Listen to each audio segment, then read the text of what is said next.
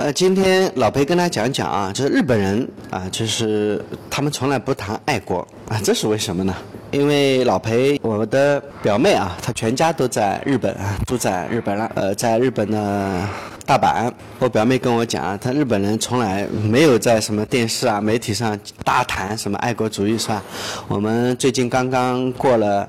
呃，国庆节是吧？到处都洋溢着赞扬和热爱祖国、歌颂祖国的这个歌声啊，到处都是“我爱我的祖国”是吧？这歌声嘹亮，天天响起在耳边。但是在日本呢，几乎是没有人讲到爱国的，这是为什么呢？第二次世界大战已经啊，现在已经结束了七十多年了嘛。但是战争啊，对日本的影响至今当然是还在。比如说，日本的社会。到现在还在讨论是否应该爱国啊这样的一个争论，在日本呢，爱父母、爱家乡、爱学校这些是没有问题的，但是一谈到爱国就属于一个敏感话题。在日本的亚洲邻国来说啊，呃，特别是我们大家都知道东亚嘛，爱国主义啊、集体主义啊，这个是教育啊是名正言顺的写进教材里面的，即使在遥远的大洋彼岸。美国也将爱国主义教育啊当成了一个道德教育的重大课题，呃，全世界好像以老裴的视野来看，除了日本啊，那其实全世界都还是比较赞成爱国的嘛。但是在日本呢，好像人们啊羞于谈到爱国，连宪法也没有提到爱国，只写了爱和平，略过了爱国问题。那为什么日本人羞于谈爱国嘞？整个地球啊。呃，为何没有像日本这样不谈爱国的啊？爱国主义被成为一种禁忌了，这恐怕和日本的进步知识分子有关。在二战中啊，已经有很多日本的学者反对发动对外的侵略战争。日本人呢，把这些人当作非国民，意思就是相当于在中国中文里面又对应了一个词叫汉奸嘛。由于大量的知识分子被视为非国民，也就是。只要不支持日本政府去呃侵略其他国家，那些知识分子就会被认为是汉奸，遭受到了这些人遭受到了很多不平等的待遇，所以他们对日本的旧政府啊深恶痛绝，对于国家的态度不可能积极。此外呢，进步知识分子在战后的反思中啊，对于绝大部分人在战争中受到军国主义政府的欺骗，陷入疯狂的状态心有余悸，所以。对于政府以后的国家符号深表恐惧。另外，新思潮的涌现让很多知识分子醉心于和平主义和世界主义，认为国家是一个迟早要消亡的概念。秉持着这种信念呢，他们自然而然的就非常轻视爱国主义。知识分子往往在教育界和舆论中拥有强大的话语权。在他们的影响下，日本的年轻人对于国家这样的宏观概念根本就不关注。日本也研究过一项关于高校学生学习意识和日常生活的比较调查，中国、日本和美国是被调查对象，其中有一项是对于国歌和国旗的骄傲感、亲切感和热爱程度。从调查结果来看啊，美国和中国有近半的高校学生啊。持持有积极的肯定的态度，可是，在日本的高校学生呢，半数回答什么感觉也没有啊。对于国企和国歌的疏离，就是缺乏爱国意识的直接表现。当然，日本的年轻人对于爱国主义这样的大问题啊，其实并不感兴趣。跟他们自身的社会地位也有关系。日本社会啊，生活压力其实是蛮大的，普通人根本无暇思考国家与国民之间的关系。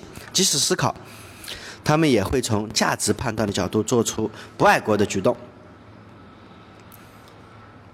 也就是说，他们更倾向于不爱这个国家，不是不爱这个国家，是呃，就是没有这种爱国主义的这种概念。呃，从老百姓的价值判断来看啊，在二战后的全球化视野中，很多日本学者都认为啊，日本人的国家认同和乡土之情，不仅仅是一个呃历史课题，也是道德课题。这个问题啊，具体到每个日本人身上，简单的说，就是爱国主义的出发点只能建立在国家是好的这个基础上。如果国家本身是非正义的，那么不爱也无妨。很多日本人啊，小时候就从课本中认识到，日本曾经给亚洲和世界带来过巨大的灾难，从而产生了一种愧疚之情，不愿意过多的谈到国家。对于一些经历过二战的人来说，过去的历史啊，堪称是一种屈辱，是一种耻辱。当侵略战争发生的时候，谁都不敢站出来反对，唯恐自己变成非国民，也就是中国的汉奸，被军国主义政府强制爱国，就这样成了一名有罪的看客。而战后对日本军国主义啊，又缺乏反省，甚至没有人出来谢罪，所以呢，战后如雨后春笋般冒出来的一大堆市民主义者，开始否定国民这个概念。一方面呢是想减轻自己的一点罪恶感，第二呢也是不想重蹈覆辙嘛。与日本同为二战战败国的德国，虽然也尊重市民是一个独立个人的观点，但是曾经西德的《德意志联邦共和国基本法》还是规定，十八岁以上的男子啊，应当为国家防卫而服兵役，保护国家完整，保证国家安全，这是市民神圣的义务，也是。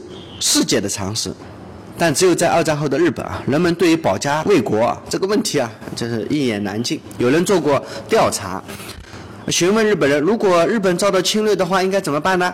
呃，还不少人回答是逃走啊，或者投降。老百姓呢，并不认同日本过去的侵略行为，这种对历史的价值判断，影响了对国家的情感。啊，针对这些情况啊，深感忧虑的一部分日本人提出了在日本重振爱国主义教育的方法，希望当局修改基本教育法，将爱国主义这个加入课本，以扭转人们对国家的淡漠。改不改法律？这个讨论了很多年之后啊，关于是否将爱国主义教育啊放入课本这个问题啊，不少人产生了对立的意见。不管民间的呼声怎么样啊，决策者们啊都不约而同地选择了回避所谓爱国主义这个话题。有人将爱国主义拆解成了更为细化的问题：爱国主义的内涵到底是爱故乡和土地，还是爱日本国的概念？或者爱国是一种态度，还是一种主义呢？总之啊，这个问题最后卡在了谨小慎微的用词选择上，没有做出。任何确定性的结论。当然，即便修改法律成功，其实效果也不会立竿见影的。二战后的日本人啊，对所谓的爱国主义这一类的词语啊，抱有强烈的抗拒感。国家、日本这些文字啊，一旦出现的时候，很多日本人就感觉到很不自在。如果爱国主义被写入教科书，恐怕反感爱国主义的人会更多。当“爱国”这个词一出现啊。很多日本人自然而然就会选择爱国主义不应该由国家强制，这件事是各个人内心的问题。也就是说，老百姓对于国家爱国主义啊，早就有一套自己的价值判断，不论怎么修改基本教育法，也都没有办法颠覆传统的这些呃正负的两极的看法啊。日本人休谈爱国主义还有其他的原因。战后的日本人国家意识非常的淡薄，反爱国的日本人反而不断的在增加。在这件事情上啊，存在两种原因：第一，现代多元价值观思潮蔓延，日本的先进的知识分子啊，对于国家、民主这些词嗤之以鼻，他们的理想是美丽新世界和全人类解放，最终目标是国家的灭亡。这点啊，列宁也说过啊，国家是支配的工具，崇尚。现代文化价值观的日本人虽然没有获得国家的决策权，但是在教育界和大众传媒方面啊占有一席之地，可以说是影响了日本人整体的价值观。第二，由于日本一直没有进行过正式的战争反省，没有反思，没有反省，即便有关战争的思考，也只是思索战争为什么失败，而不是认定发动战争是错误的。呃，在这些呃日本人看来啊。不认错的倔强，反映了国家符号带有一种先天的罪恶感，连带着对日本二战前的文化价值精神产生了质疑。这种情况下，要求人们爱国啊，还还真的有点尴尬。另外，二战结束后啊，日本被美国一度占领了呃一段时间，一直在不断的弱化日本的概念。试图消除战前日本社会普遍存在的狂热的民族情绪。综合以上几个理由啊，我们可以发现，有日本知识分子的理想。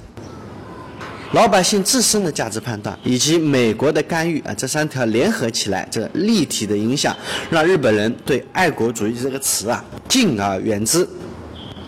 日本人对爱国的难以启齿，是有着深刻的历史根源的。